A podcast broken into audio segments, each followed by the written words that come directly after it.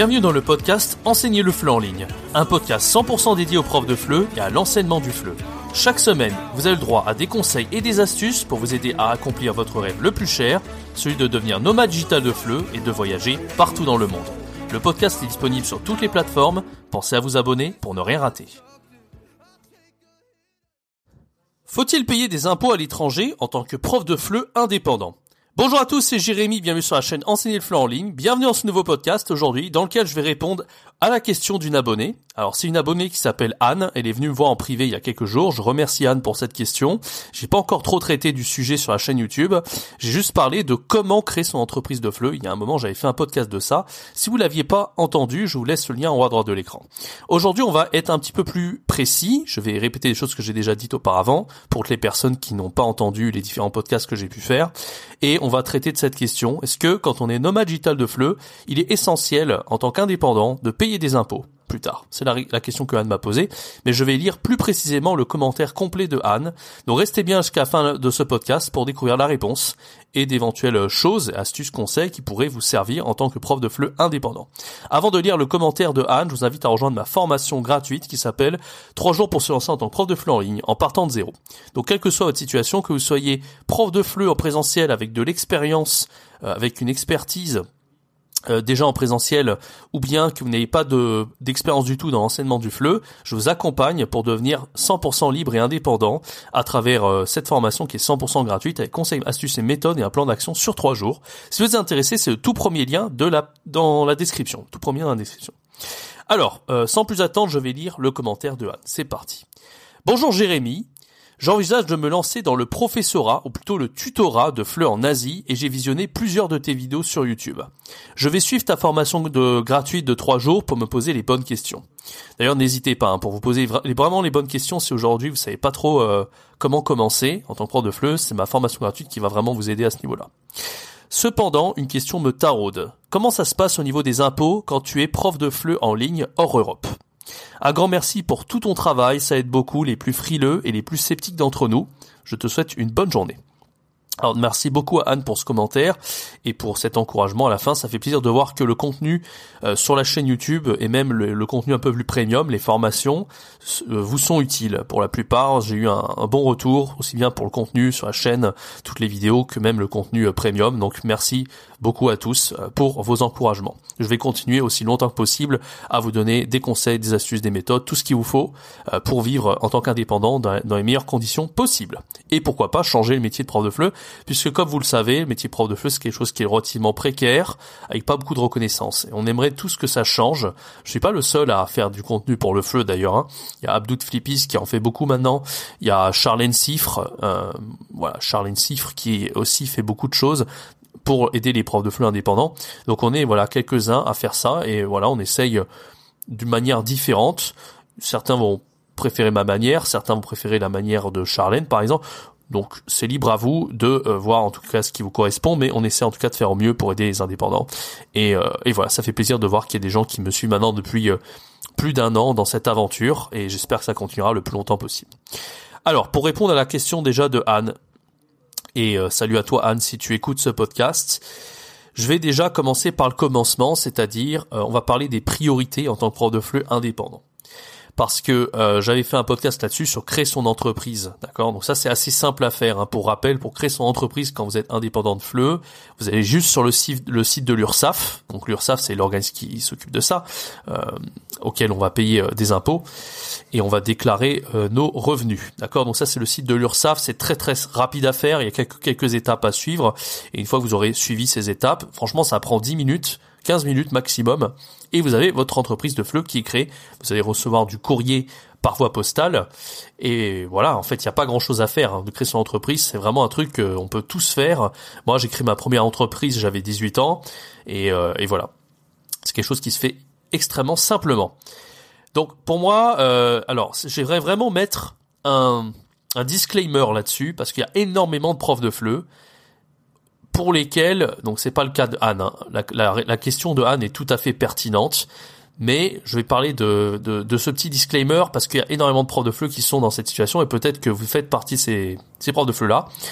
En fait, il y a énormément de gens, de, énormément de gens pardon, qui bloquent sur ces choses-là, qui bloquent au niveau de l'administratif avant de se lancer. C'est des gens qui euh, pensent que le plus important c'est de créer son entreprise et de payer les impôts directs. Alors bien sûr que c'est important, bien sûr qu'il faut être dans la légalité et bien sûr qu'il faut cotiser pour la retraite, c'est évident. Mais mais mais mais je mets un gros bémol là-dessus, c'est pas la priorité numéro un. Parce que Regardez, moi j'ai fait cette erreur-là quand j'avais 18 ans, j'ai créé une entreprise d'audiovisuel, hein, je faisais des vidéos déjà à l'époque, et bah mon entreprise a été créée, ok, j'étais censé euh, me mettre au boulot, etc. Finalement, bon bah j'étais jeune, finalement l'entreprise a, elle a pas duré, d'accord? Donc finalement j'ai créé l'entreprise pour rien. Après j'ai dû radier l'entreprise. Donc la, priorité c'est pas de créer son entreprise et de payer des impôts. La, priorité absolue, c'est de générer des revenus. C'est-à-dire vous avez une activité, vous générez du chiffre d'affaires régulièrement, pas une seule fois, parce que peut-être qu'il y a un mois vous allez faire 1000 euros et le mois suivant il n'y a pas d'élèves, il n'y a personne, et ben vous faites pas d'argent. Ben, votre entreprise, elle va s'arrêter, d'accord? Elle va pas continuer. Vous allez radier votre entreprise si vous en créez une. Donc le plus important, c'est de générer un chiffre d'affaires régulier sur une base régulière. Comme ça, vous savez que votre entreprise, elle est, elle est, elle marche, elle est pérenne. Et ensuite, vous allez créer votre entreprise et déclarer vos revenus, etc. Il faut savoir que c'est pas grave aussi si vous avez euh, deux, trois mois de retard sur vos déclarations d'impôts, puisque vous pouvez les déclarer ensuite. C'est pas grave du tout ça, d'accord? Même si au début vous déclarez pas pendant trois mois ou le troisième mois, vous pouvez déclarer tout ce que vous avez fait avant. Donc c'est à vous de vous organiser à ce niveau-là, mais faut pas vous tracasser par rapport à ça. Encore une fois, c'est pas la priorité. Il y a énormément de profs de fleu, ils veulent pas se lancer tant qu'ils n'ont pas créé entreprise et tant qu'ils savent pas trop au niveau administratif comment ça se passe, etc. Et c'est même pour certains un grand frein en fait. Parce que évidemment, il y a des gros avantages d'être indépendant. Je vous ai déjà dit, euh, le fait d'avoir cette liberté, de choisir vos élèves, de fixer vos prix, de voyager partout dans le monde parce que vous travaillez à partir d'un ordinateur. Il y a beaucoup, beaucoup, beaucoup d'avantages, surtout en période de Covid. On ne sait pas de quoi demain est fait. Si vous travaillez en présentiel, vous pouvez perdre votre boulot à tout moment. Euh, si vous, voilà, rien n'est sûr aujourd'hui en 2022. Donc, franchement, le fait d'être indépendant, il y a beaucoup d'avantages. Par contre, il y a certains inconvénients. On n'a pas euh, le chômage ou ce genre de choses. Mais après, moi, je pars du principe que si vous avez choisi d'être indépendant ou vous voulez être indépendant, c'est vraiment pour réussir en tant qu'indépendant. C'est-à-dire que on ne se met pas à son compte pour se dire ou même on ne devient pas salarié pour se dire je vais avoir le chômage. Ça c'est complètement ridicule, d'accord?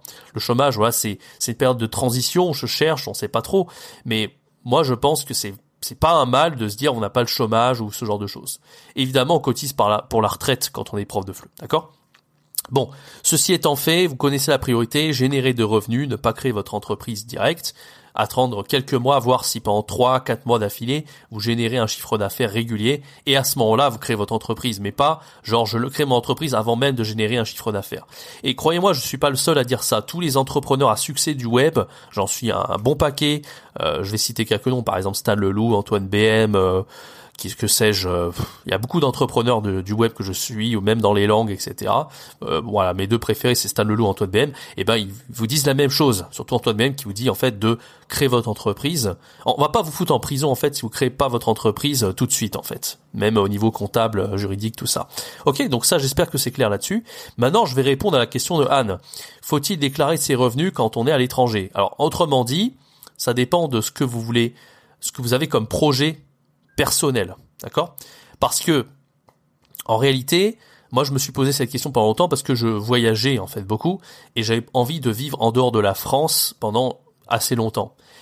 Mais il faut vraiment faire attention à ça parce qu'on ne sait pas euh, votre avis, il peut changer du jour au lendemain. Si par exemple vous dites, euh, vous vous dites à vous-même, ok, je veux vivre toute ma vie à l'étranger sans jamais revenir en France, à ce moment-là, bien sûr, vous n'allez pas payer des impôts pour euh, le sol français. En fait, vous n'allez pas cotiser pour la retraite, si vraiment même vous voulez euh, vivre jusqu'à toute votre vie à l'étranger. Ça n'a pas de sens, d'accord? Je connais des gens euh, parmi mon audience, des profs de FLE, qui sont euh, bah voilà, en Océanie, en Asie ou je ne sais où, et ils ont même plus de compte bancaire français. Enfin, vraiment, ils sont déterminés à vivre toute, le, toute leur, leur, vie, pas en France. Mais il faut vraiment qu'ils soient sûrs de leur coup, parce que même s'ils restent 10, 15, 20 ans dans un pays, et puis un jour ils en ont marre, ou il y a une catastrophe, il y a le Covid, je sais pas, ils retournent dans leur pays d'accueil, la France, ils n'ont pas cotisé tout ce temps, ils ont plus de plan B.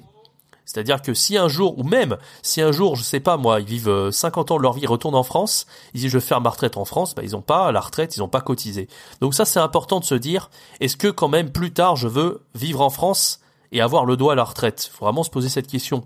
Parce que si vous posez pas cette question, vous savez pas, euh, votre avis peut changer, vous avez des envies changeantes. Peut-être que voilà, vous dites à l'étranger c'est super, mais vous en avez marre, vous avez juste envie de rentrer en France, ou alors, euh, bah, je sais pas, il y a une raison qui se grève, c'est pas vous qui vouliez rentrer en France, mais euh, le destin fait que, hein, on sait jamais. Moi, par exemple, j'étais à Taïwan, je serais pas resté à Taïwan toute ma vie parce que c'est en guerre avec la Chine, c'est un peu le, un peu le bazar, d'accord? Donc, on ne sait pas. Ça peut être votre envie personnelle, mais ça peut être aussi les circonstances de la vie. Donc ça, c'est vraiment quelque chose qu'il faut prévoir, de se dire, je vais cotiser même si je suis pas en France, même si j'y reste euh, pas du tout. Alors oui, ça fait qu'il faut quand même euh, payer les impôts tous les mois. Mais après, c'est pas non plus mirobolant. C'est-à-dire que, pour donner un ordre d'idée, euh, les cotisations, quand on est auto-entrepreneur, il y a un pourcentage à payer qui est de l'ordre de 22%. Donc si par exemple vous avez 1000 euros de chiffre d'affaires, si vous payez 22% de cotisation, à la fin ça vous ça vous fait 230 239 euros à payer sur les 1000 euros. D'accord?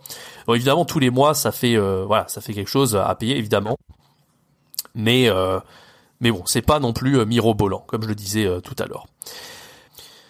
Voilà, et après, si on veut rester toute notre vie dans le pays et qu'on est sûr qu'on va jamais y retourner de notre vie pour pour y vivre, hein, eh bien après c'est c'est d'autres règles. Hein, c'est les taxes du pays d'accueil, c'est les, les, règles de taxes du pays d'accueil qui s'appliquent. Donc là, je peux pas trop conseiller. Ça dépend, ça dépend un petit peu de, de où vous êtes dans le monde, dans quel pays vous avez choisi. les règles sont différentes en fonction de tous les pays.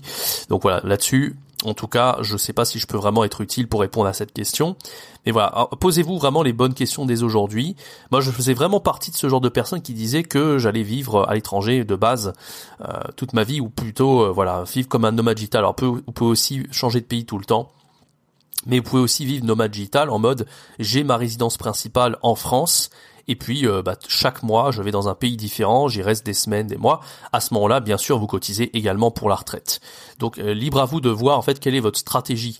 Moi, je vous conseillerais quand même de penser à, cette retraite en fait, même si vous n'avez pas euh, voilà, vous n'êtes pas comme un salarié évidemment. Quand un salarié il, il cotise, il y a aussi tous les avantages du chômage et des trucs comme ça. Mais encore une fois, je pense que le chômage c'est vraiment quelque chose euh, c'est pas un objectif en soi la retraite oui il faut y penser c'est important mais euh, voilà libre à vous de voir par rapport à votre situation j'espère que ma réponse en tout cas sera claire pour résumer ce qui est le plus important au début c'est pas de créer son entreprise c'est pas de déclarer ses revenus pendant les premiers mois c'est de générer du chiffre d'affaires de voir que votre entreprise elle tourne et que vous avez des revenus sur une base régulière et une fois que ça s'est fait ensuite seulement ensuite vous créez votre entreprise et vous déclarez vos revenus. D'accord?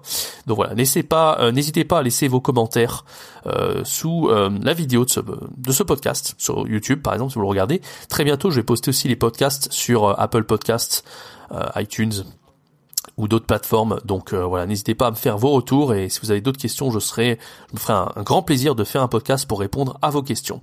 Voilà, donc quant à moi, je vous donne rendez-vous pour un prochain contenu sur la chaîne YouTube. C'était Jérémy. Ciao, bye bye.